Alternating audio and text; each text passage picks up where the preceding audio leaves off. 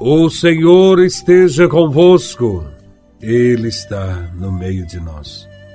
Proclamação do Evangelho de Nosso Senhor Jesus Cristo, segundo São Lucas, capítulo 9, versículos de 28 a 36. Glória a Vós, Senhor. Naquele tempo, Jesus levou consigo Pedro, João e Tiago e subiu à montanha para rezar.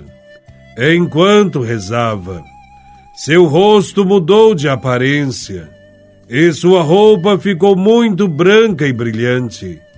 Eis que dois homens estavam conversando com Jesus. Eram Moisés e Elias. Eles apareceram revestidos de glória e conversavam sobre a morte que Jesus iria sofrer em Jerusalém. Pedro e os companheiros estavam com muito sono.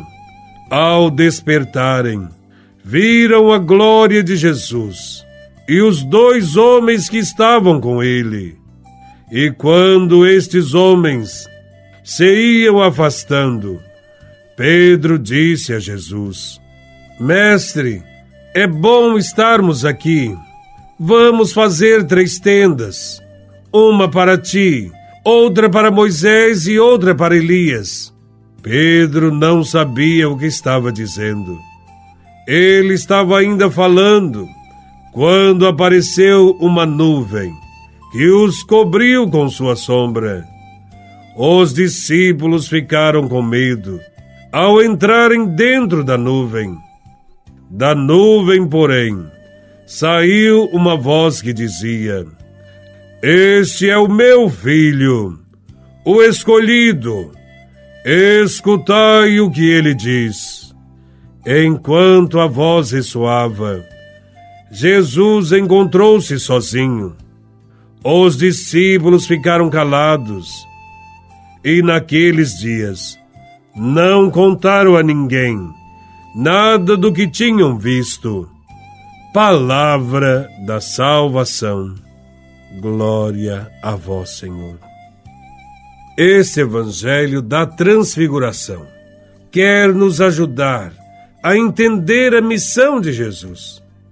Diante dos discípulos, ele mostrou toda a sua glória.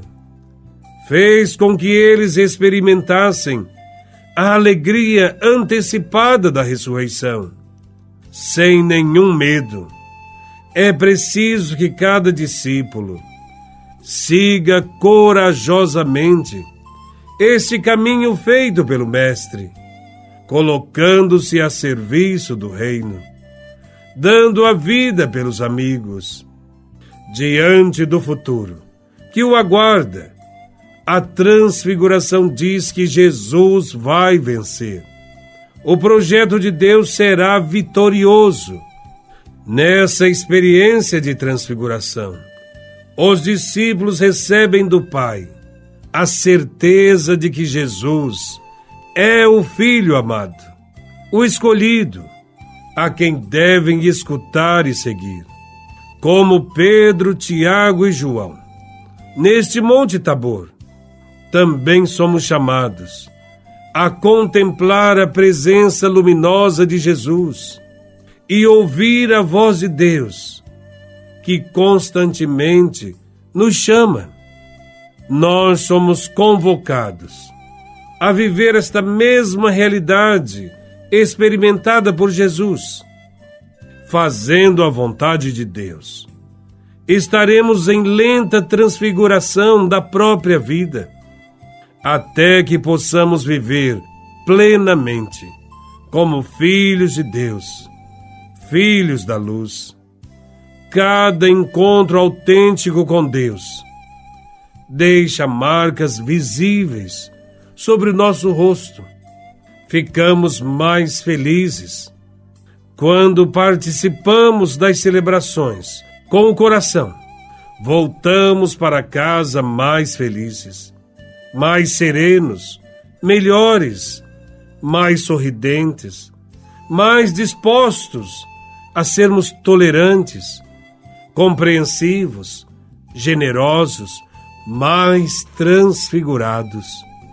Como filhos amados de Deus, devemos fazer todo o esforço para mudar a sociedade, isto é, transfigurar a realidade em que vivemos, fazendo com que tudo e todos passem das trevas à luz, do erro à verdade.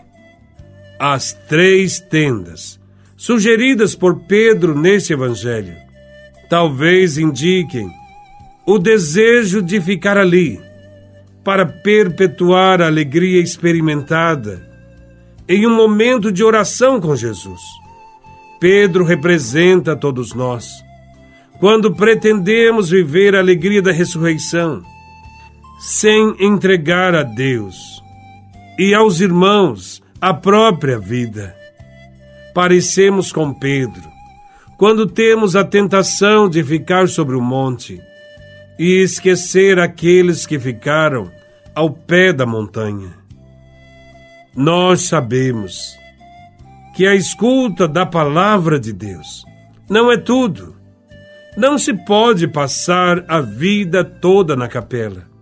É necessário sair para servir os irmãos, para ajudar quem sofre, para estar próximo de quem tem necessidade de amor depois de ter descoberto na oração o caminho a percorrer, é preciso pôr-se a caminho, como Jesus, que sem medo vai a Jerusalém para doar a própria vida. O comparecimento de Moisés e Elias neste Evangelho vem dar testemunho de Jesus. Ele é o libertador definitivo ele é o filho muito amado do Pai, e só a ele que os discípulos devem escutar. É por isso que é afirmado no Evangelho que quando os três discípulos elevam os olhos, não vêm outros a não ser Jesus. Moisés e Elias desapareceram, já cumpriram sua missão que é apresentar ao mundo o Messias, saindo das nossas igrejas. Devemos anunciar a todos com alegria que quem dá a própria vida por amor entra na glória de Deus.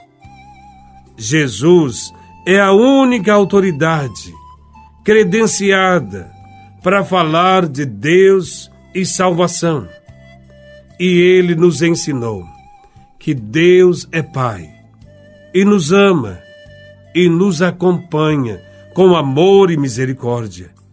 Ele está conosco para nos ajudar a descer do monte e ajudar a comunidade a vencer o medo e as dificuldades do dia a dia.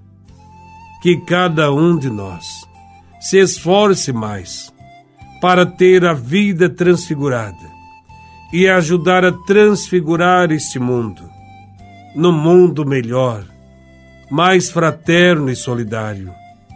Louvado seja nosso Senhor Jesus Cristo, para sempre seja louvado.